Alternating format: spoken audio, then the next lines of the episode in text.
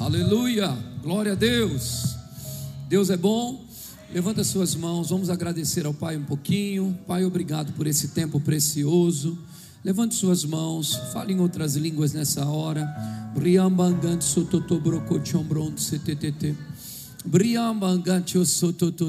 Vamos nessa manhã se encher do Espírito Santo. A Bíblia diz: Não vos embriagueis com vinho no qual há dissolução, mas enchei-vos do Espírito falando entre vós, falando entre vós, falando entre vós. Rabaganda rabasobro bobobobo.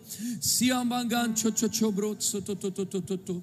Bria mamamamamamant sititititi. Levanta suas mãos. Exalte ao Senhor em outras línguas. Brequechere mamamamamamamam. Siamamam.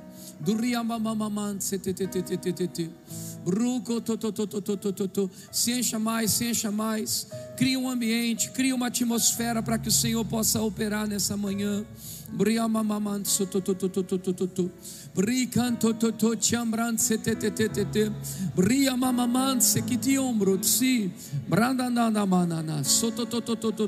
Se encha mais, se encha mais. Se envolva com a presença. Se envolva com o Senhor nessa manhã. Aproveite todo momento que você tem sob essa influência, debaixo dessa atmosfera. Aleluia, aleluia, aleluia. Santo é o Senhor, Santo é o Senhor. Te exaltamos, bendizemos o teu nome, glorificamos o teu nome. No nome poderoso de Jesus, no nome de Jesus. Amém. Posso ouvir um glória a Deus bem forte? Sente-se, queridos. Muito bom dia. Vamos dar uma salva de palmas para o nosso louvor aqui em cima. Obrigado, queridos. Vocês são uma bênção, viu?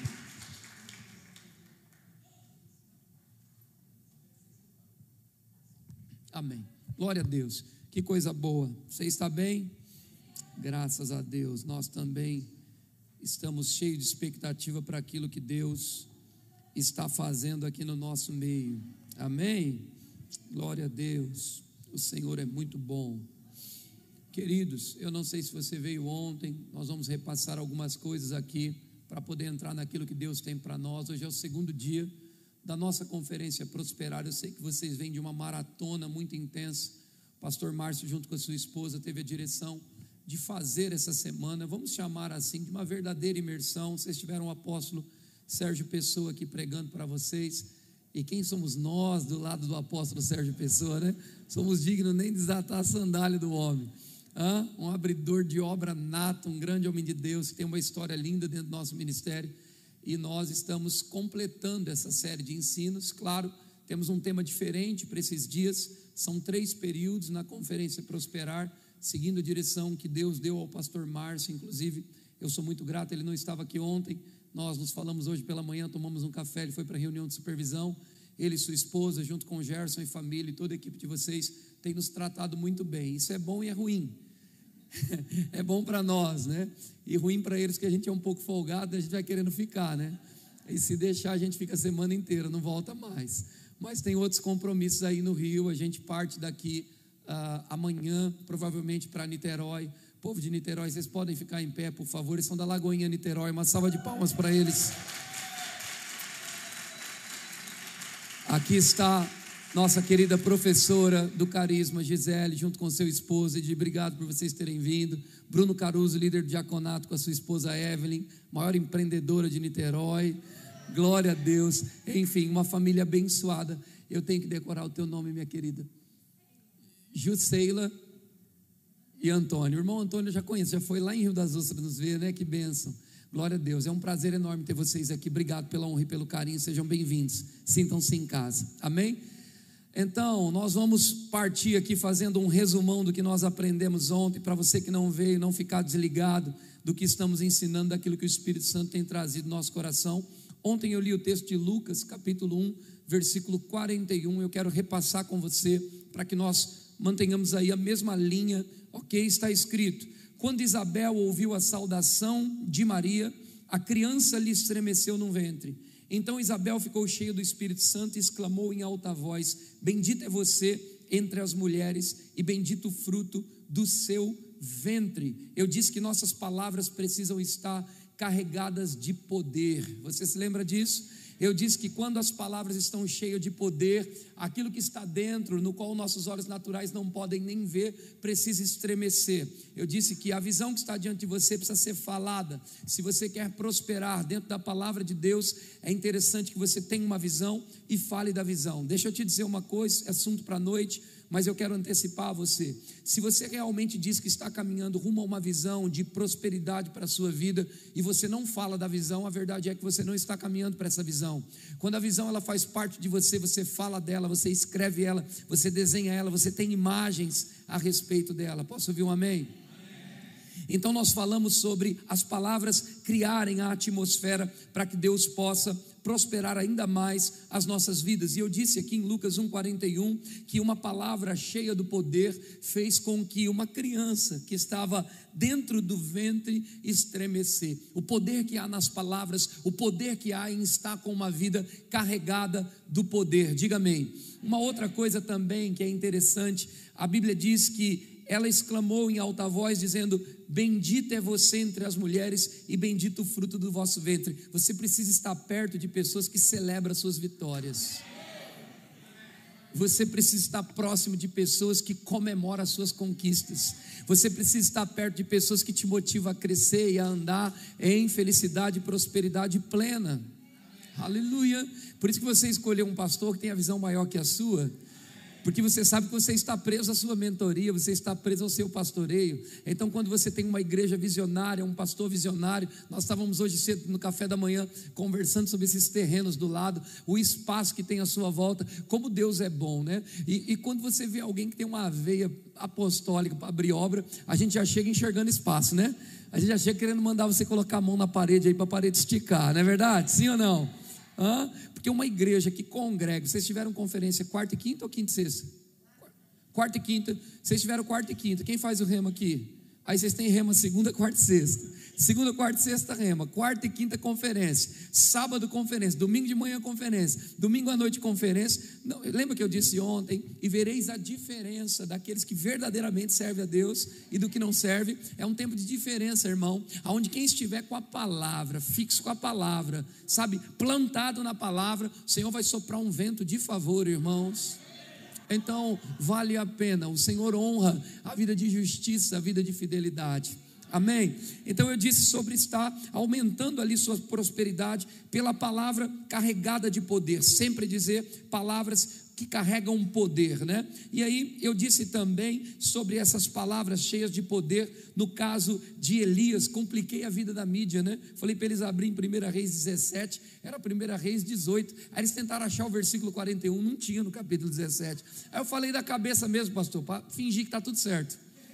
Você nunca fez isso, né?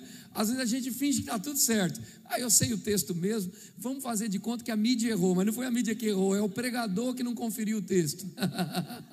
eu estou me acostumando com esse negócio de iPad aqui, isso aqui é prosperidade, né?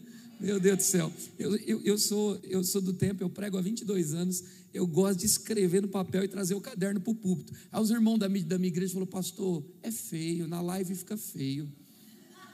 Falei, rapaz, Bill Winston prega com um monte de papel na mão. Eu vou pregar com papel na mão. Ele falou, pastor, o senhor tem que ter um iPad. E essa tecnologia de Apple não, não combina muito comigo ainda não. Eu estou me esforçando, gente. Tem que fazer uma faculdade para mexer nisso aqui. Mas a gente está indo bem. Eu estou aqui minha minha faculdade aqui, ó, minha pequena aqui, minha linda filha, ela que me ensina a mexer nisso. Então eu errei o texto, mas em 1 Reis eu só citei ele, 18:41 fala que Elias disse a Acabe: Vai, come, bebe, pois já ouço barulho de chuva pesada. Aqui ele não só disse que ouvia barulho de chuva pesada, mas as suas palavras eram pesadas. Diga amém. Oh, aleluia! As suas palavras eram palavras que carregavam coisas. Não existia chuva humanamente falando, seus olhos naturalmente falando não podia enxergar, querido. Mas quando ele diz que ele ouve pelo espírito barulho de grande chuva, para Elias e para Deus aquela chuva já chegou. Aquela chuva já veio. Então, se você tem uma visão, se você está crendo em algo, não tem como você estar crendo e não estar falando, porque quem está crendo está falando e quem não está crendo precisa começar a falar para poder crer. Então você precisa estar falando, aquilo precisa estar diante de você. Eu me lembro quando eu construí a minha casa, eu desenhei a minha casa, eu dei uma de engenheiro, de, de, de decorador depois, de arquiteto, eu fiz todo esse papel dentro da minha casa. É o Thiago Samico que faz a, a, a Souza Produções, você deve conhecer, que tem os nossos vídeos lá, os vídeos que são da palavra da fé, é um canal muito bom. O Thiago Samico congregou comigo, né? E ele trabalhava na Leroy Merlin na época, antes de montar as suas produções, e era um projeto montar as suas produções. A gente conversava sobre isso, porque eu tinha uma produtora de vídeo na área esportiva, então ele às vezes pedia alguma dica, uma sugestão de programas que pudesse fazer a legenda dos vídeos. Olha que benção, hoje ele dubla todos os vídeos fica muito mais fácil. E naquele período ele ainda estava na Leroy Merlin e, e com um projeto, ele já tinha a borbulhando no coração dele para ser uma bênção para o corpo de Cristo. E aí Tiago Samico trabalhava na Leroy, eu mandei uma mensagem para ele, falei, cara, tu consegue para mim uns dois spray preto? Ele falou, consigo. Eu falei, leva para o Rema para mim, porque eu, eu, eu, quero fazer uma coisa. E eu paguei esses sprays para ele, ele conseguiu lá, porque ele trabalhava dentro da Leroy, e ele trouxe os sprays da Color Gin preto para mim. E eu peguei uma régua, eu tinha marcenaria, eu tinha três negócios nessa época, eu estava empreendendo em três áreas e eu tinha uma marcenaria também, uma empresa de, de, de, que fazia móveis sob medida. Então eu fiz uma régua de madeira e eu comecei a desenhar os cômodos da minha casa, sabe? E quando eu desenhei os cômodos da minha casa naquele chão, nós tínhamos um piso é, batido já como, como esse aqui. E aí eu desenhei com o spray o quarto da minha filha, o banheiro. Minha mãe, com toda a simplicidade do coração, dizia: Filho, constrói primeiro o seu cômodo, o seu quarto e e o banheiro, e depois você vai esticando o resto. Por algum momento aquela palavra quase entrou no meu coração. Mas quando eu comprei o spray, eu ignorei um pouco a voz da mãe. É, entenda, é, você tem que honrar pai e mãe, ok? Amém? Mas aqui está ligado a um projeto, uma visão que Deus tinha me dado, e eu saí desenhando aquela casa com spray, eu desenhei todos os cômodos. Dali para frente, eu, o pastor Edson, o pastor Alex, pastor Edson é pastor do Verbo da Vida Pirituba, pastor Alex é pastor do Verbo da Vida Jaú, nós congregávamos juntos e nós íamos para uma igreja que chamava Comunidade Hebron, que é a antiga igreja do pastor Alex antes dele fazer o rema, e nós íamos lá orar pelas manhãs, cinco da manhã, cinco e meia meia da manhã e depois cada um ia para o seu serviço, para o seu trabalho. E nós começamos a trazer palavras carregadas de poder. Eu comecei a dizer sobre aquele projeto, aquele desenho da planta baixa da minha casa. Eu dizia: bloco, chegue naquele lugar, areia, chegue naquele lugar, pedreiros, prestadores de serviço, chegue naquele lugar. Meu orçamento é X, vai dar, vai sobrar, vai acontecer. Irmão, não sei se você sabe, mas quando falamos, na maioria das vezes não temos o recurso para correr aquela visão. Mas se Deus deu a visão, Ele vai dar a provisão. Agora, a provisão vem de acordo com aquilo que você diz. Então eu comecei a falar, e eu comecei a declarar, e eu comecei a falar e declarar sobre aquela pintura no chão de spray. Os cômodos não existiam, mas sabe o que acontecia? A minha filha, nós morávamos em um cômodo e meio nessa época. Ela ia lá no quarto dela, que quarto? O quarto que estava só desenhado com spray preto. Ela abria a porta do quarto dela, que não existia quarto, levava as bonecas dela e ela sentava no chão do quarto dela e ela imaginava a estante dela. Ela brincava ali, começava a brincar. E eu, filha, o que você está fazendo? Vem almoçar. Ela dizia, ah, pai, estou brincando no meu quarto. Então ela ia, ela entrava certinho pela porta. Minha esposa deve lembrar disso, que quando a gente passava a linha lá, a risca do, da pintura do spray do chão lá da, da casa, ela, não, pai, a porta é aqui, ó meu banheiro vai ficar lá. Mas não tinha parede, não tinha nada, mas na linha imaginária dela, ela estava acreditando que os muros, as paredes já estavam lá. Então estava agora eu, minha esposa e minha filha vivendo fé. E minha mãe ficava doidinha, porque minha mãe não ia para a igreja, ela olhava e falava: Esse povo é louco. Então eu ia lá no meu quarto, eu me posicionava lá, eu comecei a trazer a imagem, baseado num quê? Em 25 reais, dois spray comprados na Leroy Merlin. Eu só quero te dizer que você não precisa de grandes, grandes recursos para fazer grandes coisas. Eu estava dizendo para o pastor que a conta na igreja nunca fecha. Não depende só da nossa gestão financeira. Você tem que ter inteligência. Mas inteligência na obra de Deus sem fé não dá em nada. Porque a inteligência de Deus, a nossa fé apoiada em Deus, a sabedoria de Deus, o milagre o operar de Deus sempre vai humilhar toda a sabedoria humana. Aliás, toda sabedoria humana é falida perante perante aquilo que Deus está fazendo e está realizando. Me dá só um pouquinho de retorno aqui, por favor. Então preste atenção no que eu vou te ensinar. Essa essa linha imaginária, vamos entender assim, feita com o spray, era o princípio da fé. Você pode começar o seu negócio, a sua casa, o seu sonho com 25 reais também. Porque na verdade não é o dinheiro que vai fazer acontecer a sua atitude. E uma das coisas que eu disse ontem é que decisões prosperam e não trabalho. Trabalho pode enfadar, mas decisões que você toma pode te prosperar de uma forma extraordinária. Decisões prosperam, decisões trazem soluções, decisões trazem um futuro próspero a você. Então nós começamos a chamar à existência aquilo que não existia, nós começamos a falar e aqueles blocos de forma sobrenatural começou a chegar. Deixa eu te dizer uma coisa: um homem sai da Itália, um homem fecha um contrato alto na Itália, sai da Itália e me procura durante o culto e ele procura não só eu, mas também outros pastores que estavam comigo crendo nessas coisas e ele me chama na frente, ele diz: Deus não esqueceu de você e ele me entregou um cheque de 10 mil reais. Nós estamos numa conferência do que? De prosperidade, né? Eu posso falar dessas coisas, não posso? Misericórdia, irmão. Então ele me entrega o cheque, eu pego aquele cheque, coloco no bolso, vou ao banheiro, porque quando você pega um cheque, o primeiro lugar que você vai é no banheiro. Pastor, dá vontade de fazer xixi quando você pega um cheque? Dá não, irmão, é que lá ninguém vai ver você olhar. Então eu peguei aquele cheque, fui para o banheiro e eu abri e falei: Nossa, mil reais, chegou dinheiro para eu pagar a semana do meu pedreiro. Coloquei no bolso, estou levando o cheque embora. E aí acabou o culto, agradeci, glória a Deus, amém. Que o irmão colha a 100 por um, que bênção. Quando eu entro no meu carro, dou o cheque para minha esposa, ela olha e fala: Amor, é 10 mil. Tinha um zero a mais que eu não enxerguei. Acho que ela estava mais na fé do que eu, né? E ela olhou, é 10 mil. Eu falei: Eita glória. Pastor, mas o senhor comemorou, dançou. Eu dancei e comemorei antes, quando eu estava pichando, pintando. Isso. Eu estava desenhando preto no chão a minha casa. Ali já existia, irmão. O que isso tem a ver com o texto de Elias? É porque aqui ele só disse que ouviu barulho de chuva. Aonde que ele ouviu barulho de chuva? Ele ouviu no espírito, irmão.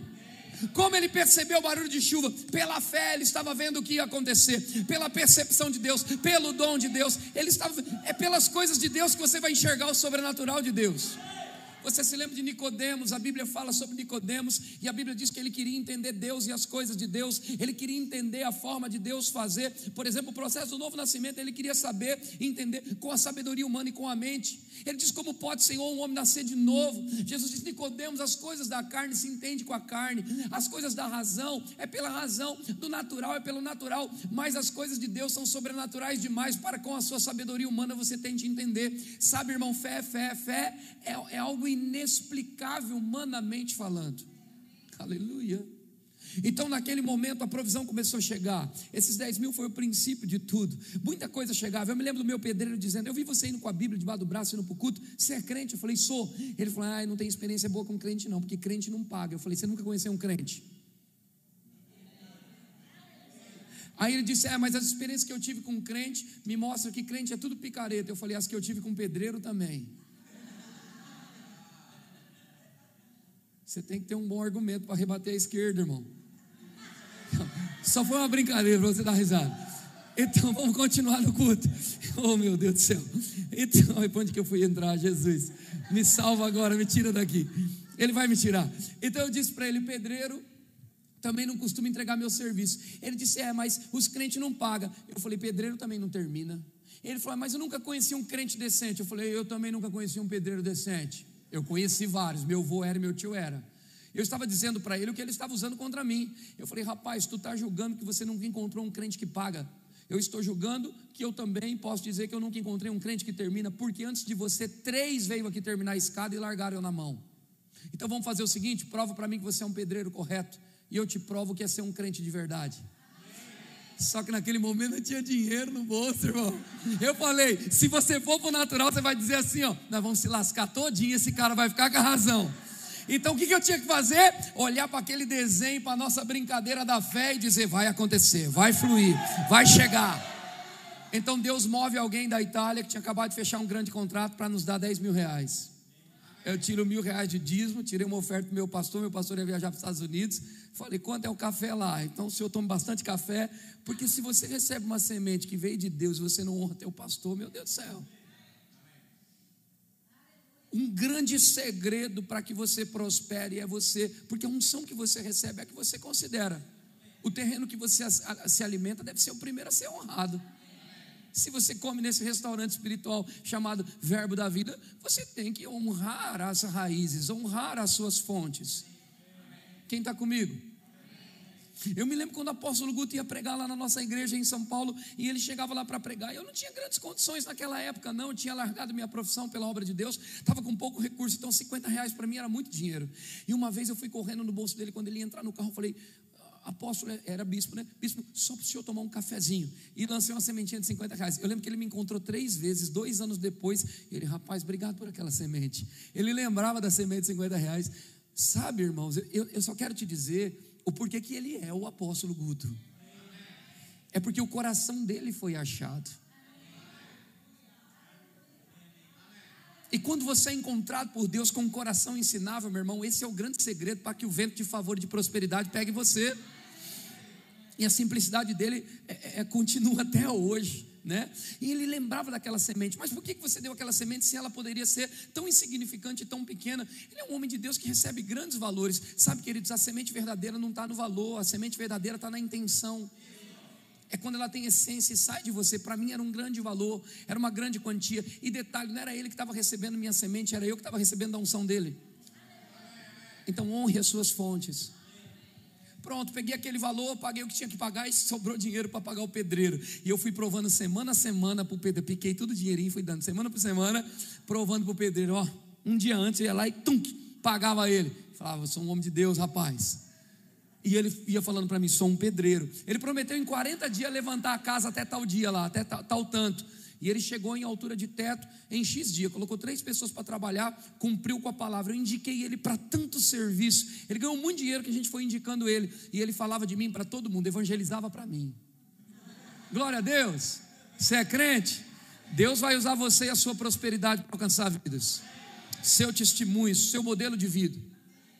Então aqui ele diz: Eu vejo uma pequena nuvem do tamanho da mão de um homem, versículo 44, na sétima vez o servo disse: Uma nuvem tão pequena quanto a do tamanho de, da mão de um homem. E no versículo, 40, no versículo 45 diz assim: Enquanto isso, nuvens escuras apareceram no céu, começou a ventar e chover forte, e Acabe partiu de carro para Jezreel. Então agora o profeta diz: Olha, vai lá fora e dá uma olhada, dá, dá, dá uma observada em como está as coisas lá, porque vai vir grande chuva. Ele vai, não vê nada, o, o, o Senhor dele diz: vai e veja de novo. Ele vai, não vê nada, e por outra vez, e ele repete esse movimento por várias vezes. Quando ele volta e diz: Eu só estou vendo uma pequena nuvem, ele diz: Então desce, ok? Avisa Acabe porque virá grande chuva. E o texto diz que ali, instantaneamente, começou a enegrecer os céus e nuvens pesadas começaram a cair. Palavras ditas em fé nunca serão palavras vazias. Sempre que você falar a palavra, nuvens vão preencher os espaços. Sabe, irmãos, se tem alguém que não está preenchendo o espaço, esse alguém é o crente que não quer declarar a palavra. Uma vez que você declara a palavra, a abundância e as promessas de Deus referente à prosperidade começa a se esticar e se estender a você. A Bíblia diz em Efésios capítulo 1, versículo 3: Bendito Deus e Pai do nosso Senhor Jesus Cristo, que nos abençoou com toda sorte de bênçãos. Então imagina que você tem tudo em Cristo, mas quando você fala a palavra, essas nuvens densas das bênçãos de Deus que você já tem em Cristo começa a preencher os espaços. Não haverá dispensa vazia, não haverá negócios sem vendas, não haverá pequenos espaços. Aonde você tiver, vai ser cheio e preenchido até que você amplie e cresça mais. E quando você crescer mais, enquanto você falar a palavra, tudo vai ser cheio e preenchido. A tua palavra precisa estar carregada de poder, de glória, de ambiente. Prepare o ambiente para que Deus possa operar, amém? Palavras cheias de poder, foi sobre isso que eu comecei a falar ontem. E não há nada além disso para que se prospere, para que se alcance, a não ser falar ousadamente aquilo que Deus está dizendo para você falar. Então diz o texto no versículo de número 45: enquanto isso, nuvens escuras apareceram no céu e começaram, começou a ventar e chover forte. Versículo de número 46 diz: O poder do Senhor veio sobre Elias e ele, prendendo a capa com o cinto, correu à frente de Acabe por todo o caminho até Jezreel. Então imagine que pessoas saem na sua frente, mas porque você fala a palavra, declara a palavra, estaciona e fica com a palavra, uma unção vem sobre você e coloca em você a velocidade do Espírito. E eu disse ontem: ainda que pessoas tenham saído na tua frente, ainda que comércios aparentemente sejam maiores do que o teu, ainda que os negócios de alguém estejam aparentemente dando mais certo que o teu, se você ficar com a palavra, Deus vai soprar soprar um vento de aceleração sobre tua vida, para que você passe na frente da concorrência e se destaque pelo poder e pela unção de prosperidade que Deus está colocando nesses dias sobre a tua vida. Aquilo que não estava terminado vai terminar. Aquilo que estava começado vai ganhar velocidade. Oh, aleluia, aleluia, aleluia. Posso ouvir um amém? Cutuca quem está do seu lado e diga: Você tem tudo, a matéria-prima, o suficiente para dar certo e funcionar. Fale a palavra, fale a palavra, fale a palavra. Aleluia. Diga assim: Eu nasci para dar certo. Olha para quem está do seu lado, diga: Você também. Glória a Deus. E aí eu finalizei falando sobre a mulher hemorrágica. E eu disse que palavras têm que carregar poder. A mulher hemorrágica está em Marcos capítulo 5, verso 24. E foi com ele seguir uma grande multidão que o apertava. Essa palavra aqui é comprimia. Ela estava sendo apertada, comprimida. E certa mulher que havia 12 anos tinha um fluxo de sangue e que havia padecido muito na mão de muitos médicos e despendida de tudo quanto tinha, nada lhe aproveitava isso, antes indo de mal a pior. Aí eu disse ontem: não existe buraco tão fundo no qual a mão de Deus não possa te tirar de lá. Oh, aleluia. Irmão, eu já saí de dívidas grandes, eu já saí de dívidas altas, eu contraí dívidas que nem minha família sabia. Eu já fui negociar dívida de 200 mil reais, sem ter mil reais no banco, sem ter mil reais para comer, para fazer uma compra. Como negociava essas dívidas? Pela fé. Eu entrei naquele buraco, fiz uma péssima gestão, vivi um momento difícil. Agora eu sou prova viva, eu te dei os testemunhos meus pessoais. Não gosto de subir no altar e ficar falando de bens, de conquistas. Eu deixo isso para que outros que estão à nossa volta vejam, fale testemunho por nós, mas o momento é propício porque o tema é conferência prosperar. Isso é para negócio, família, seja lá o que for. Se estamos falando de prosperidade, eu preciso pregar e dar testemunhos da minha vida. E eu te disse sobre os carros que eu dei, que eu ofertei, sobre os bens que eu abri mão, ficando muitas vezes sem nada e o único que eu tinha emprestado capotou. Você se lembra disso? Ficamos com um boleto para pagar, assumimos um carro capotado que tinha dado perca total e agora estávamos ali vivendo a oposição do que confessávamos. Estávamos declarando abundância, declarando provisão, mas as estações, elas não mostravam nem uma pequena nuvem de chuva. Agora, eu quero dizer para você uma coisa que você precisa gravar, fixar no seu coração. O ambiente que você está vivendo é você que determina. Agora, o local que você está plantado não determina a sua colheita. Oh, aleluia. Não é a terra que você está que vai te dar a tua prosperidade, irmão. A colheita natural do homem que trabalha vem da própria terra e da cidade que ele mora. Mas nós temos uma aliança com Deus. A nossa colheita e a nossa provisão, a lógica não consegue explicar, a mente humana não consegue definir, a conta nunca vai fechar, porque Deus é o Deus de presentes e surpresas. É Ele que nos traz conexões divinas para que eu e você possam usufruir e desfrutar do seu favor se não fosse assim, não seria favor. Se não fosse assim, não seria o fruto da bênção do Senhor. Como nosso irmão pregou aqui na oferta, Saliak, o que é isso? Bênçãos explosivas, bênçãos agressivas, uma abundância sem fim. Essa palavra é comparada a comportas. Que comportas? Comportas que se enchem e se abrem e derrumam águas. Eu não sei se você conhece a minha região de lá. Eu estou no interior de São Paulo, estou em Assis. Ali é cercado pelo rio Paranapanema e nós temos vertentes, braços que saem do Paranapanema Paranapanema. Eu sou um pescador nato, diga-se de passagem. Gosto de pesca, tenho um barco, tenho um motor, vou pescar pesca esportiva, faço a pescaria lá. E os braços aonde nós desembarcamos, eles ficaram por dois, quase três anos sem água alguma. Agora, essa época de chuva, os limites das comportas estão lá no talo, lá em cima. Então, automaticamente, aquela água que desce para os braços começam a subir até mais ou menos a altura da plantação dos agricultores que temos na nossa região. Somos fortes em açúcar, fortes em cana ali, nós somos fortes em soja. Então, quando a água sobe demais, ela pode comprometer a plantação. Que eu quero te dizer é que essa época tem sido uma época boa, porque a terra estava seca, eles estavam plantando e tendo poucos resultados. E agora que as águas subiram, a terra está úmida, sai dois dias de sol, dois dias de chuva. O que está acontecendo é que eles estão tendo a possibilidade de plantar, florescer aquilo que estão plantando e colher abundantemente para que o ano termine com uma safra muito boa, o novo ano entre com uma safra muito boa. O que eu quero dizer é que quando a chuva chega, tudo prospera. Oh meu Deus, quando o nível das águas sobe, tudo se multiplica, as terras são abençoadas. Você precisa falar a palavra e carregar as suas nuvens nessa manhã, meu irmão. Diga como vai ser, pinte o teu chão, desenhe o teu imóvel Aqueles blocos não foi o pedreiro que colocou em cima da minha casa, foi a minha boca. Aquela areia, aquele cimento, aquelas portas, os pisos, os acabamentos, os ares condicionados, seja lá o que for, tudo que entrou lá primeiro entrou na minha mente, no meu coração, depois saiu pela minha boca. O natural é reflexo do sobrenatural. Se você escolheu ser um crente da palavra da fé, não tem outro estilo de vida. Você vai acordar falando, vai dormir falando, vai viver declarando o melhor de Deus na tua vida. Quando isso vai parar? Nunca vai parar. Nunca vai parar.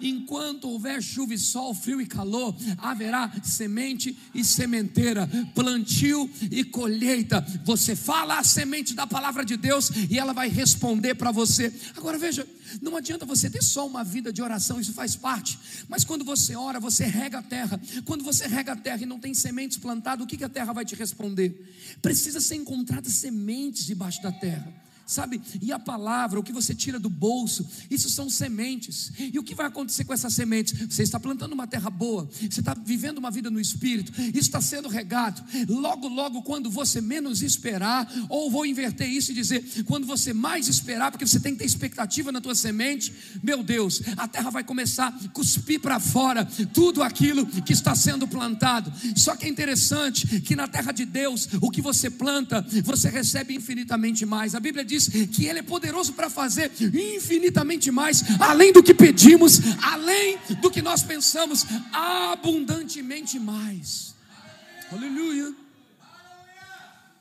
Aquela casa que começou com um spray criou forma. A Bíblia diz que a minha língua é como a pena de um habilidoso escritor. Então você tem a tinta aqui na sua língua para escrever a sua história de prosperidade. Essa mulher hemorrágica vem e ela toca na orla da veste de Jesus, porque ela dizia consigo mesmo: se eu ao menos lhe tocar na orla da veste de Jesus, eu ficarei curada. Então ela agora ultrapassa os limites, ela passa por cima dos complexos, ela passa por cima da rejeição, e ela já tinha gastado tudo, ela não tinha nada a perder, e ela corre em direção à sua confissão. Diz o texto que ela dizia consigo mesmo: deixa eu te dizer uma coisa, como é que o escritor escreveu isso? Você acha que ele foi entrevistar a mulher hemorrágica? Eu acredito que não.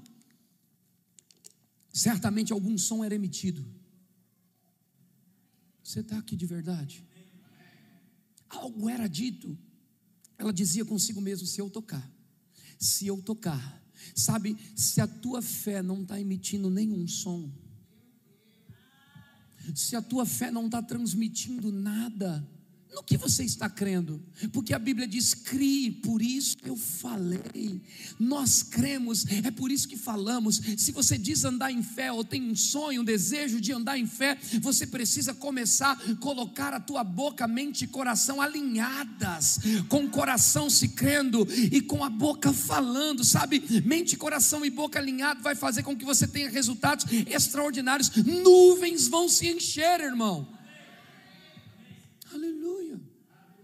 Imagina que a sua vida de fé, você está colocando coisas ou ar dentro de uma bexiga. Todo dia você está falando, talvez você diz assim, como um irmão disse para mim aqui ontem, é, no período da noite, sobre ele estar falando, não ver resultados, e às vezes retroceder um pouco, ou falar só a necessidade, e sabe, e parar, sabe? Mas imagina que você tem uma bexiga na tua mão, e você começa a soprar essa bexiga. Você está falando a palavra, você está soprando a bexiga. Você está falando a palavra, você está soprando a bexiga. Você está falando a palavra, você está chorando soprando, soprando a bexiga. Soprando essa bexiga todo dia, ela não vai resistir por muito tempo, uma hora ela vai estourar. Tudo que você está colocando dentro da bexiga vai estourar sobre você. uma hora essa borracha explode.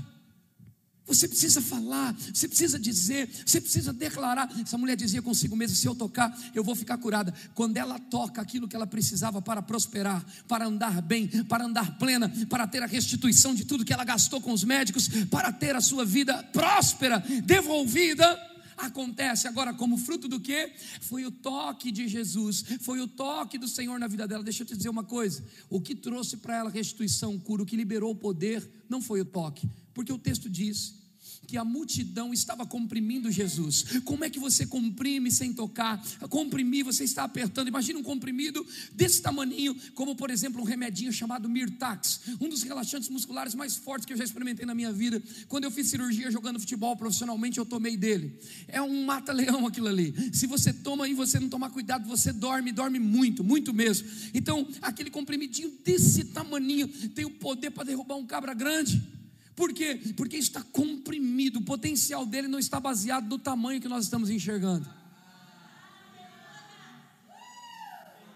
A fé que você possui, possua para ti mesmo, e sabe, o tamanho que estão dando para você não é o seu verdadeiro tamanho. Você foi feito para crescer abundantemente mais. Você não percebeu que desde que você nasceu, tudo na sua vida cresce: o cabelo cresce, a unha cresce, o pé cresce, a mão cresce, o corpo cresce, tudo em você se desenvolve e cresce, porque o poder do crescimento está no meu e no seu DNA. Tudo que você fizer vai expandir, vai maximizar, vai crescer abundantemente mais, irmão. Além do que você pensa, além do que você pede. Então encha a bexiga, encha a nuvem. Põe palavra para trabalhar e não se baseia no resultado natural da coisa. Fala a palavra, declara a palavra. Acorda de manhã, fala a palavra, semeia a palavra. Isso é o que vai fazer a diferença na sua vida. E a velocidade do Espírito vai pegar você e colocar você na frente. Quilômetros, anos-luz, tempo sendo reduzido e velocidade aumentada. Sim, essa é a palavra de Deus para você. Tempo sendo reduzido e a velocidade dos seus pés aumentada. A fé acelera os seus passos. A fé acelera os seus passos. Quem está aqui, diga amém. Aleluia. E ele diz: Quem me tocou? E ele olhava em redor para ver o que isso, quem isso fizera. Então a mulher que sabia o que lhe tinha acontecido. E você vai saber. Quando você receber o resultado da sua fé, você vai saber que só podia ser Deus. Você sabe que você já tentou outras vezes, mas agora com a fé, aquilo que você recebeu, não tem como devolver a Ele, não tem como não devolver a Ele, não tem como não honrá-lo nesse caminho você saberá que é o caminho da fé, você saberá que é o fruto da fé. Agora, deixa eu te dizer uma coisa: nós precisamos sair, como eu disse ontem, da era da provisão imediata para o momento do socorro bem presente, que é uma bênção quando chega, para viver o romper extraordinário, irmãos. Sabe, está chegando um tempo para essa igreja e eu declaro isso pelo Espírito de Deus, aonde vocês vão deixar de ter somente a provisão necessária para ter um romper extraordinário. Isso vai começar por você. Deus vai começar a levantar pessoas, homens e mulheres aqui dentro. Sim, virão pessoas de fora, mas o que Deus está nos falando é que você será feito mulher, homem chave. Olhe mais uma vez para sua mão, fizemos isso ontem, diga assim: estas mãos farão grandes negócios. Meu Deus, você está em fé, diga essas mãos, diga essas mãos farão grandes coisas, farão proezas. Diga para sua mão, Deus, através de você, fará grandes negócios para o reino. Diga, mão diligente, que fará proezas e operará maravilhas, milagres extraordinários, em nome de Jesus. Imagina você acordando daqui para frente nos próximos dez dias e olhando para sua mão e dizer: mãos de prosperidade, mãos que farão grandes negócios, mãos que trarão riquezas para o reino, mãos diligentes, mãos semeadoras, mãos que vão colher e dar. Diga, eu voltei para dar. Pastor, mas eu já estou grande. Tá bom, o bom é inimigo do ótimo. Já está dando casa para as pessoas? Não, então não está bom. Já está semeando carro? Pastor do céu, que conversa é essa? Que conferência é essa? Provérbios 3, 9 diz: honra o Senhor com seus bens e com as primícias de toda a tua renda, e se encherão fartamente seus celeiros e transbordarão de vinho seus lagares. Mandamento com promessa. Ele está dizendo a vontade dele para você, para a igreja, que você honre o Senhor com o que você tem, com os seus bens. Sabe, irmãos, está no tempo de chegarmos nos gasofilácios sem medir sentimento e emoções e jogarmos as chaves lá dentro. Por quê? Porque o maior investimento que posso ter é o reino. Agora a Bíblia diz que Deus dá semente ao que semeia. Se você não tiver o desejo de semear, a semente não vem. Eu disse ontem que aquilo que vem para mim não paga as minhas contas é semente. Por isso que eu dei esses carros, porque não era o carro que eu sonhava andar. Então o Senhor dizia, eu dava. E quando o Senhor te pede, Ele não está tirando de você. Quando o Senhor te pede, Ele está te dando a possibilidade, a condição para que Ele possa trabalhar. Deus trabalha em prosperidade sobre as suas sementes de honra. Deus trabalha sobre abundância na vida da igreja por meio das sementes de honra. Uma vez que você decide honrar o Senhor, é um mandamento com promessa, Provérbios 3, 9 e 10. Honra o Senhor com seus bens, ele diz: e se encherão, ou seja, faz tua parte que a minha eu vou fazer. Do homem para que minta, nem filho do homem para que se arrependa. Se você plantar automaticamente, você tem sim e amém para todas as minhas promessas de abundância. Ele diz: O meu Deus, segundo as suas riquezas, suprirá todas as vossas necessidades. Você não nasceu para perder, você não nasceu para andar para trás, você não nasceu para abrir a dispensa alimentícia e não ter o que comer, você nasceu para viver abundantemente mais. Tudo isso foi levado naquela cruz, a falta foi levada naquela cruz. Hoje é um tempo que tem que se romper sobre sua vida, chamado tempo de prosperidade. Isso não é uma conferência somente para fazer um encontro de pessoas crentes ou encher igreja igreja e fazer um movimento. Não, isso é um tempo de você conferir o que está certo e errado a respeito de abundância para começar a andar em princípios que vão honrar você. Ei, vamos falar de leis espirituais, como no casamento, por exemplo. Você honra sua esposa em amor o seu esposo em amor, e a Bíblia diz que o amor tudo suporta, essa palavra é dar suporte, então você anda em amor, você suporta coisas, você tolera coisas, o suportar é apoiar, é estar perto, vocês superam juntos, é o amor que sustenta o casamento, sem o amor nada seríamos, agora quando há amor, esse casamento se estende, se perdoa, se reconcilia, se ajuda, a lei do amor que opera sobre o casamento, a lei da fé e confissão que mantém você curado e que te traz cura, sabe? A, a, que te tira de situações e situações, problemas de saúde. Entende? Existem leis espirituais que estão aptas para funcionar na vida do crente. Agora estamos falando de dinheiro. Então vamos orar por prosperidade. Não, orar por prosperidade não vai trazer colheita. O que traz colheita é semente, não é oração. Como que nós vamos levar você a romper, prosperar infinitamente mais, se dentro do seu coração não tiver um coração aí generoso, sabe? O desejo de ter para dar, o desejo de ter para semear, o desejo de ter para abençoar. Quando você tem esse desejo no seu coração, automaticamente Deus diz: Eu posso contar com ele, ele está pronto, pode pôr mais, aumenta ele. Os anjos começam a trabalhar, irmão. Quero inspirar você nessa manhã, daqui a pouco à noite nós vamos ter mais um tempo, a ter um coração generoso que agrada a Deus. Temos homens de Deus que agradaram o Senhor, e a palavra nos mostra homens como Davi, a palavra nos mostra homens como Moisés, como Josué, como o próprio Abraão, que eles de fato e de verdade agradaram o Senhor, eles se posicionaram de uma forma, sabe, gente, que fez toda a diferença para o povo da sua época, da sua geração, e nos toca até hoje os seus testemunhos. Eu vi o irmão lendo, falando sobre Davi, e Davi é interessante que, se você for analisar biblicamente falando, Atos 13, 22, vai mostrar porque Saul ali foi rejeitado e Davi entrou. Davi foi achado com um coração segundo Deus. Em Atos, eu quero que você abra comigo, capítulo 13, versículo 22, está escrito o seguinte: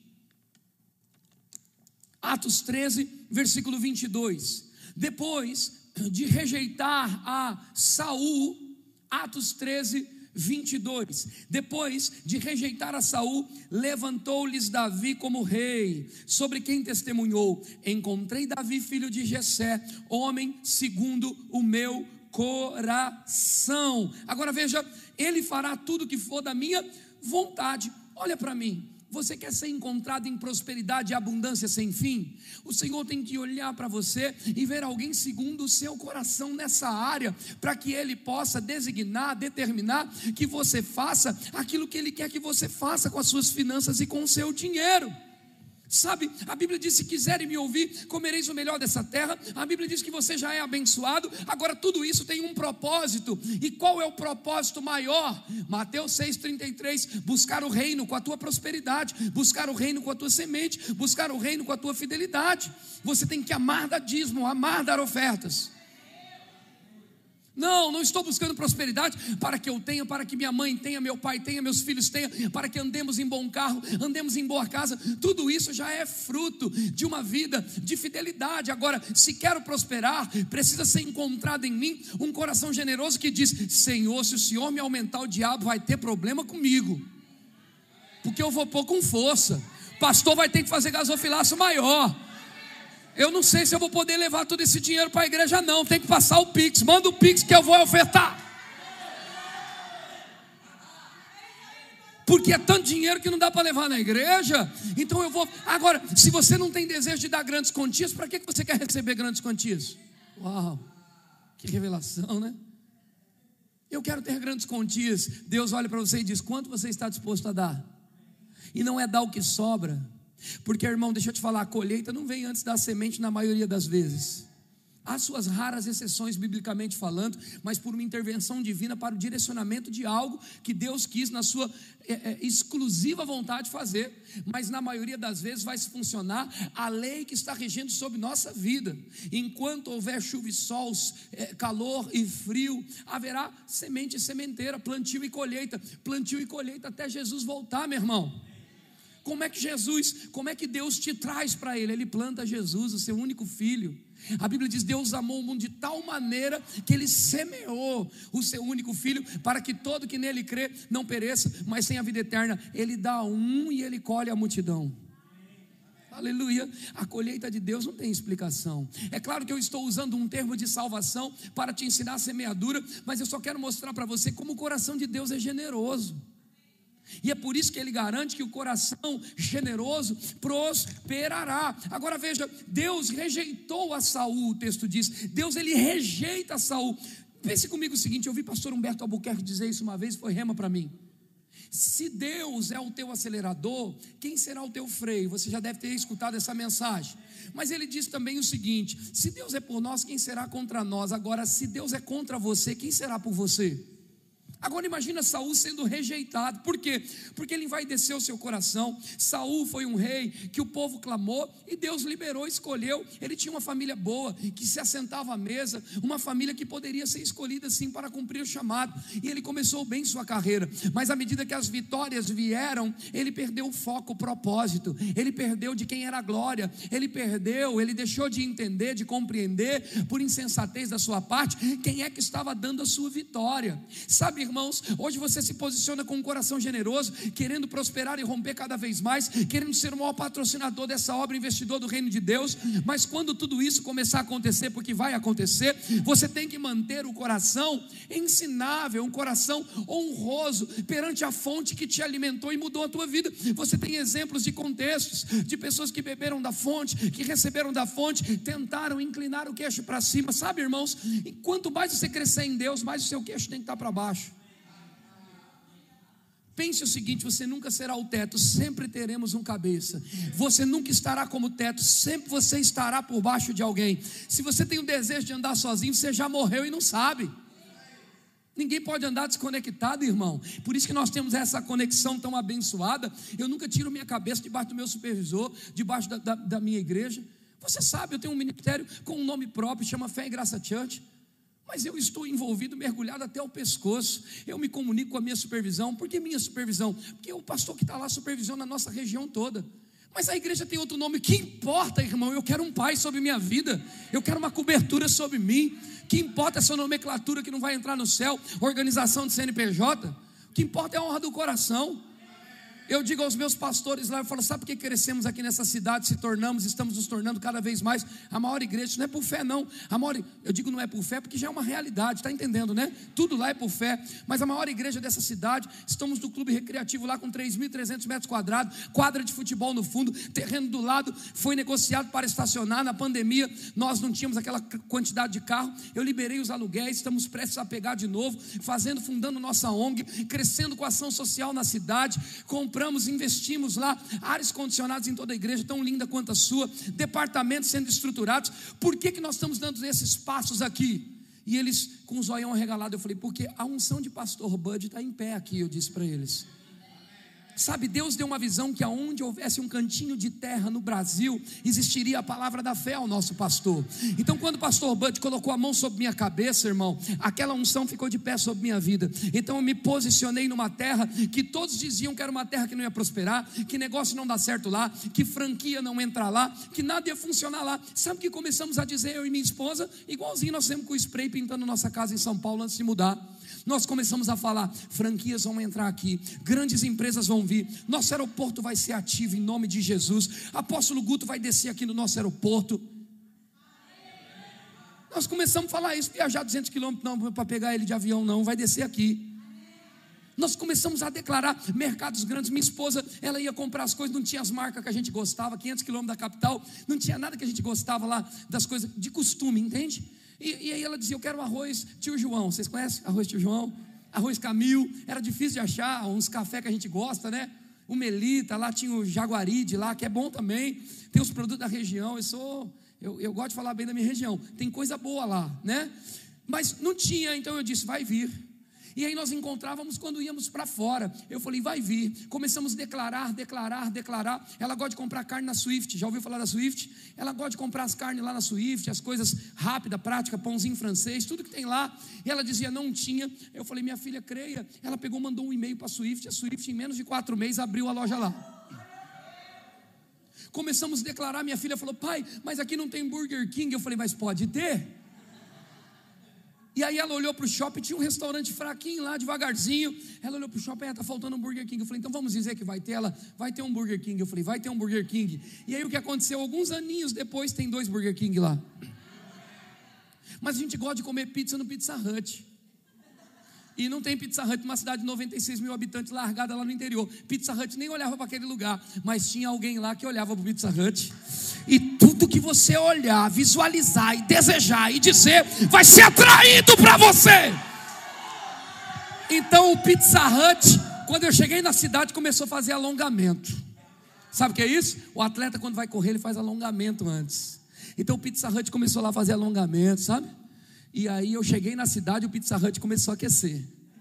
E aí nós queríamos o Pizza Hut, começamos a desejar, imaginar na alma, na Rui Barbosa, que também é a única avenida do centro, movimentada, boa, Pizza Hut na esquina. Chegou lá o assistente, nem sabia o que era Pizza Hut. O que é essa pizzaria? Eu falei, não é uma pizzaria, rapaz, não ofenda Pizza Hut.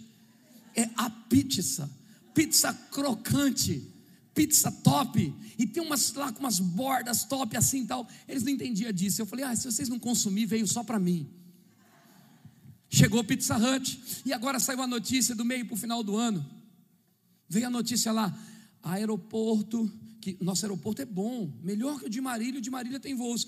E aí colocou aeroporto de Assis, começa a liberar, comercializar voos, está tá sendo, é, é, não é comercializar voos, está sendo liberado para as empresas ir lá fazer a cotação, estudar o espaço e começar a vender voo, está entendendo gente, sim ou não?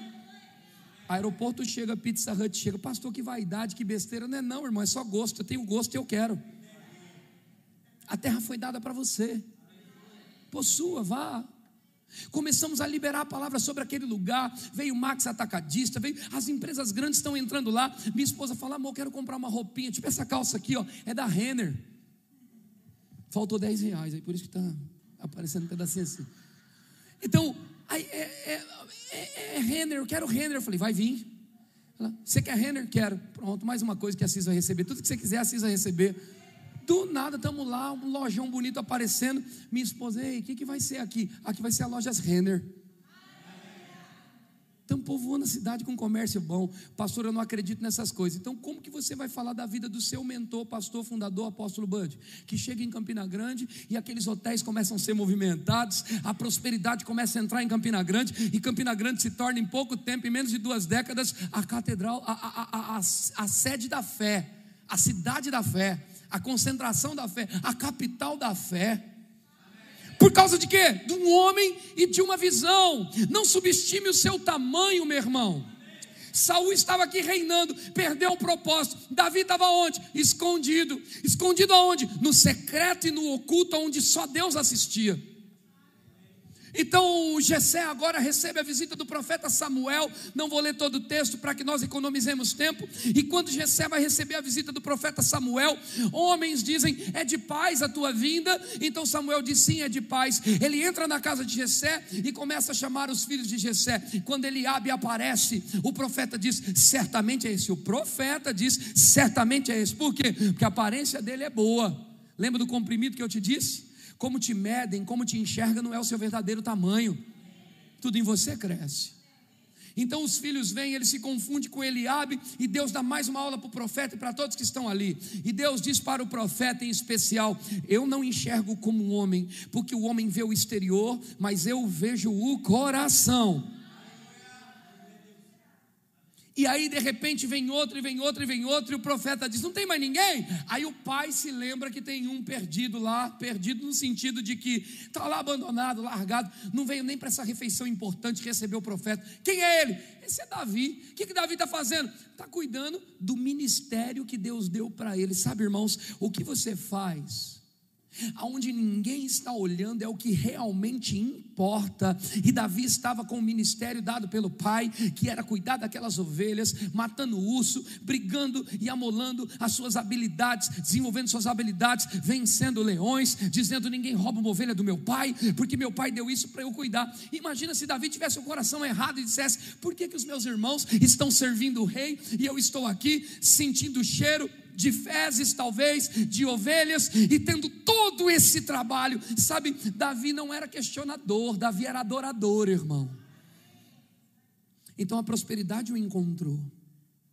A Bíblia diz que ele foi chamado e quando Davi vem, Deus diz: Esse, é esse. Então ele pega aquele azeite, derrama sobre a cabeça de Davi e unge a Davi. Por quê? Porque Davi foi achado um homem segundo o coração de Deus. Para Deus derramar o último avivamento de prosperidade que terá até a volta de Cristo, que será colocado sobre a igreja, ele precisa encontrar o seu coração posicionado, sem vaidade, sem apego com a matéria, sem apego com aquilo que ele vai te dar, ao ponto de saber que o que Ele vai te dar, Deus é sócio.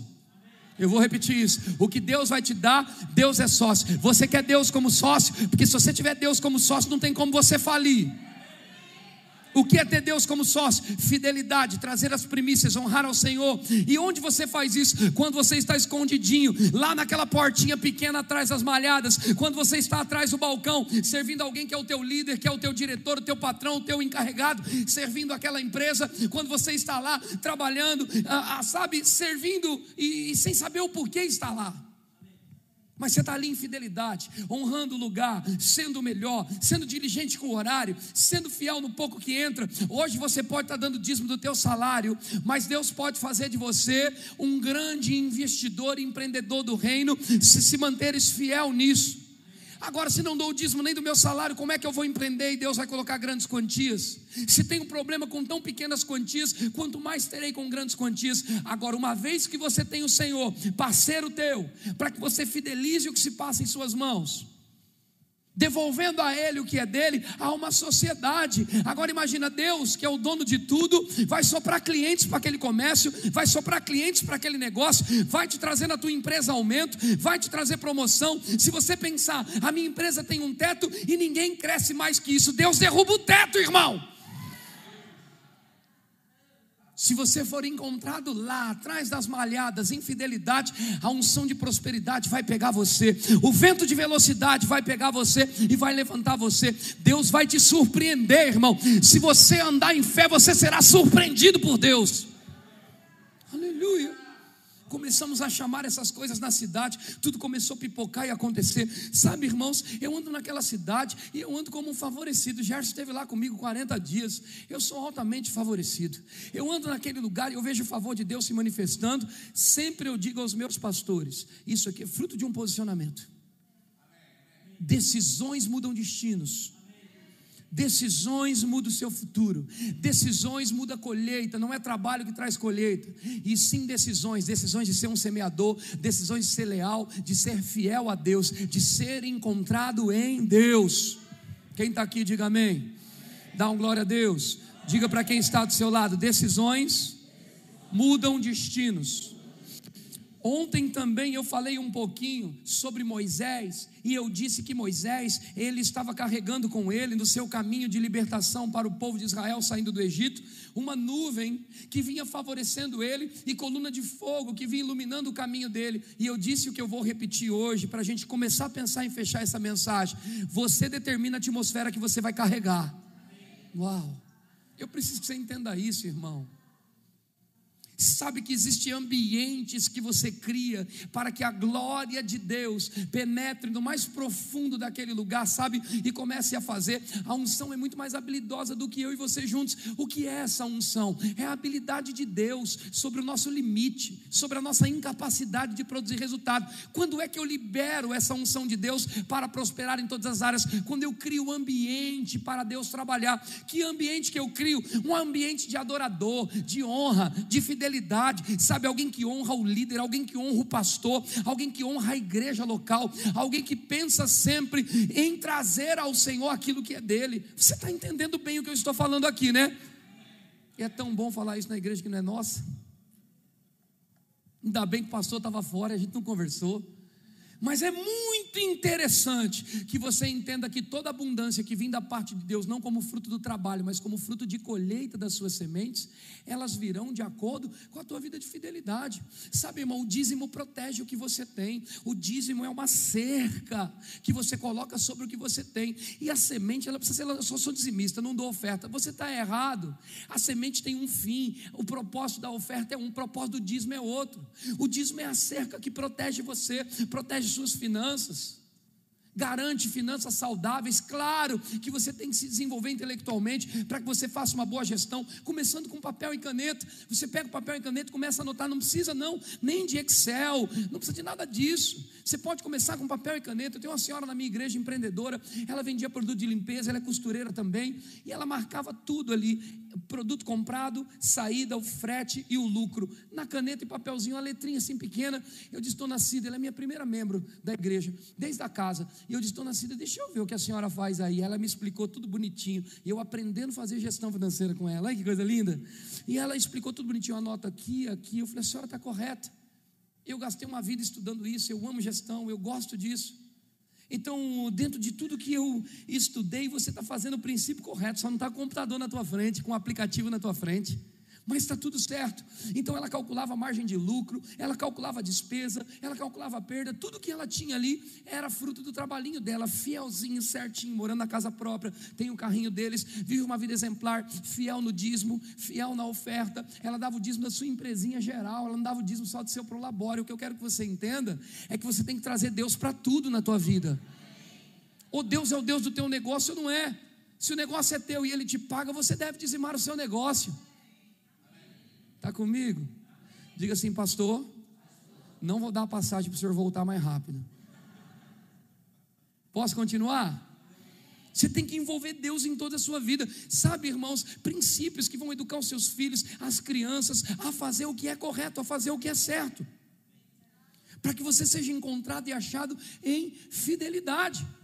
Então, o ambiente que Moisés estava andando era um ambiente agora propício, lá em Êxodo, propício para que Deus pudesse operar. Veja como a terra que ele estava pouco importava, ele estava no deserto que não tinha nada para dar para ele, a não ser calor e terra, a não ser vento frio pela noite, mas Deus fez o favor prover para ele luz, iluminação e segurança à noite, aquecimento à noite e durante o dia também um caminho guiado. Sabe, a Bíblia fala sobre espinhos pelo caminho deles para que eles não se desviassem nem para a direita direita e nem para a esquerda. É óbvio que Deus operava de uma forma externa, porque esse era o contato que ele podia ter, realizar e fazer com a humanidade, porque não existia o novo nascimento. Agora imagina como somos nós, os da nova aliança, irmão. Pensa, você nasceu de novo, o Espírito Santo está dentro de você, a Bíblia diz que o Espírito testifica com você acerca de você ser filho de Deus, ele te guia, ele é a luz da tua vida, ele te ensina. Então Deus não precisa colocar espinhos do lado direito, do lado esquerdo, ele não precisa de uma nuvem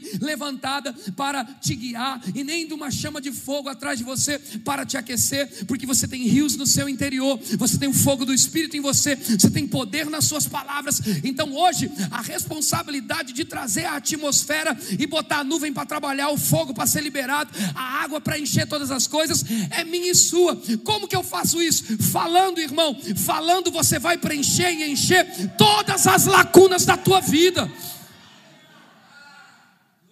Você semeia e você fala. Você semeia e você fala. Você põe semente na terra e você libera a chuva sobre a terra. Esse é o segredo para prosperar. Você está comigo, sim ou não?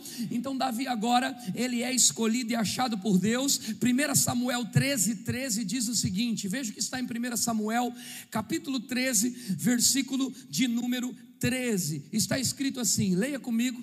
Então disse Samuel a Saul: Procedeste neciamente em não guardar o mandamento. Oh, Jesus, 1 Samuel 13, 13, isso. E não guardar o mandamento que o Senhor teu Deus te ordenou, pois teria agora o Senhor confirmado o teu reino sobre Israel para sempre. Versículo 14 diz o seguinte: já agora não subsistirá o teu reino. O Senhor buscou para si um homem que lhe agrada e já lhe ordenou que seja príncipe sobre o seu povo, porque quanto, por, por, por quanto não guardaste o que o Senhor te ordenou. Ele está dizendo o seguinte: você tinha todo um plantio e colheita para fazer a gestão, administrar e colher. Mas agora eu vou colocar outro que vai colher no seu lugar, porque o coração de outro foi achado fiel e o seu não. Você percebe que prosperidade e fidelidade combina?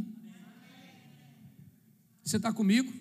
Então, por que que Davi foi colocado ali, foi achado ali? Porque o coração dele foi encontrado como um coração fiel, o de Saul já não. Então, Davi agora sai de trás das malhadas, de apacentar a ovelha para o trono. Claro que teve um processo e houve anos, mas a promoção aconteceu ali. Ele foi escolhido ali. O que eu quero te dizer é que, independente do lugar que você está, onde você está trabalhando, o que você está tentando montar, o negócio que você está é, é, tentando operar, fazer a gestão disso, tudo está baseado em decisões e escolhas. Se você decidir escolher bem, é certo que serás aceito e a luz de Deus vai brilhar sobre você e você vai avançar e vai prosperar. Mas se não trazermos Deus para os nossos negócios, como exigiremos essa unção de prosperidade sobre nós? Impossível. Seja achado com o coração correto. E como eu sou achado com o coração correto? Mateus capítulo 6, verso 5 vai falar sobre o secreto. E quando orar, ele diz para você entrar no teu secreto, encostar a porta do teu quarto, buscar o teu pai em secreto, e o pai que te vê em secreto te recompensará. Isso mostra o quanto Deus é Deus de recompensas, irmão. Se você está buscando a Deus em fidelidade, indo para Deus em fidelidade, haverá recompensas. Que a prosperidade e a abundância de Deus sobre tua vida seja como recompensa de uma vida encontrada em você de fidelidade. Eu amo quando as crianças vão para o gasofilaço no meio dos adultos. Eu amo quando elas passam ali na frente dos adultos e mostram para os adultos que desde pequena elas têm oportunidade de semear boas coisas, boas sementes. Ensina o seu caminho, ensina o seu filho, mostra para ele, vai por esse caminho, faça, diga filho, é assim que se faz. Vem cá, filho, você entender, ó, isso aqui que o papai está fazendo, ó, levar dízimo para a igreja, levar oferta. É só para você entender o segredo da comida que temos em casa, do carro que andamos, dos sonhos do papai realizado. É por causa disso aqui, ó, fidelidade com Deus. Ou Deus é teu sócio em tudo, ou não temos nada, irmão. Você está comigo? Posso ouvir um amém? Seja encontrado como Davi foi encontrado, com o coração servindo. Então Deus diz: Eu não olho para o exterior, eu olho para o coração. Promove Davi, traz Davi para o trono. E quando Davi começa a governar, a Bíblia diz que nas batalhas que ele foi, ele não perdeu nenhuma. Então, além da prosperidade e trono, virá para você e sobre você um poder sobrenatural, para que você possa realizar proezas. Você está comigo? À noite eu vou concluir essa mensagem, se você permitir. Eu queria que você se colocasse de pé. Louvor pode vir. Nós vamos orar e nós vamos fazer pelo menos três minutos aqui de declarações da palavra. Chegará o um momento que eu vou parar de orar e você vai erguer a sua voz. Meu irmão, deixa eu te dizer uma coisa. A Bíblia diz assim como imagina na tua alma assim será. Você precisa trazer à memória, sabe, as coisas que realmente, verdadeiramente você está ali é, cavalgando, querendo, sabe? Se você está prestes a empreender, se você já está empreendendo e não tendo os resultados que você queria, se você está num trabalho, deixa eu te falar uma coisa: você está num trabalho chato pra caramba e não está gostando desse trabalho chato para caramba, ele vai tolerar e ficar sobre tua vida até quando você tolerar e suportar. Eu não estou dizendo para você imprudentemente sair do teu trabalho e não pagar as contas, não é isso não. A sua boca pode abrir uma porta melhor. Sabe, irmãos, existem trabalhos que nos tiram do chamado, do propósito, do ministério de Deus. Tome cuidado com isso. Nós estamos num tempo não é de ir, é de se aconchegar. Nós estamos num tempo de chegar mais perto e de nos tornarmos um só. É tempo de ficar, então evite, evite as saídas, evite você estar voando por aí, evite, se alguém te fizer uma proposta para trabalhar numa rede de supermercado em tal lugar que você tem que ir embora da tua igreja congregado, deixa eu te dizer uma coisa, há uma bênção por causa dessa cobertura, existe uma bênção por causa da cobertura, então você pode muito bem crer para um trabalho aqui local, se eu estou crendo e prosperando numa cidade de 96 mil habitantes, gente, que muita gente dizia que não dava para nada, e porque eles diziam que não dava para nada, eu me posicionei como Pedro. Pedro pescou a noite inteira e não teve resultado nenhum. Mas agora Pedro decide ir ao mar alto e lançar a sua rede, não sobre suas habilidades. Eu tinha habilidade, irmão, para me comunicar, eu tinha habilidade para fazer amizade, mas não estava dando muito certo naquele início, naquele começo. Uma vez que eu pego a palavra de Deus e o Senhor deu a visão, eu estou aqui, o Senhor confirmou, as coisas vão acontecer. Lembra que eu disse? Que eu vinha ali semeando, plantando e coisas não aconteciam. Parecia que a atmosfera e o ambiente e o lugar não estava propício. Parecia que nada ia sair daquela terra. Chega uma hora que a bexiga estoura, chega uma hora que a bolha estoura, chega uma hora que as sementes começam a sair da terra e coisas começam a chegar de forma sobrenatural, irmãos. Tudo passou a, a florescer nunca mudamos a nossa posição, sempre dizíamos: vai ser assim, vai acontecer dessa forma, vai acontecer desse jeito.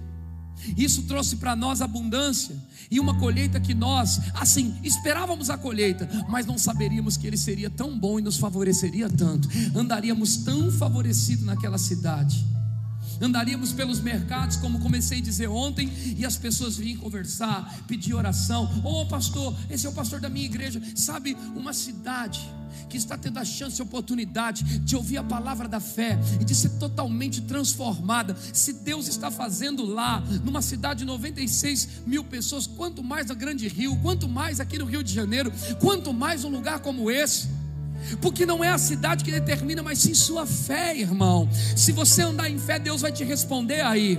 Se você quer um emprego melhor, você vai falar agora desse emprego melhor. Se você quer clientes fiéis e leais, você vai falar desses clientes fiéis e leais.